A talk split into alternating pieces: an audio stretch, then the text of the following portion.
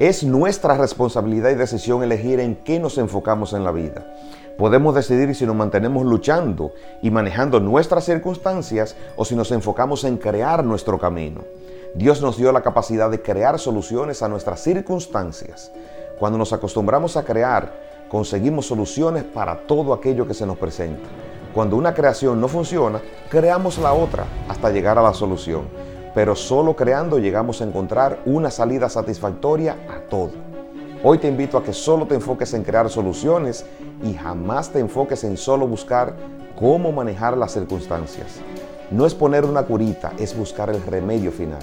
Es la única forma de que te enfoques en lograr tus metas y no en quedarte solo luchando en el camino. Siempre te deseo lo mejor. Cuídate.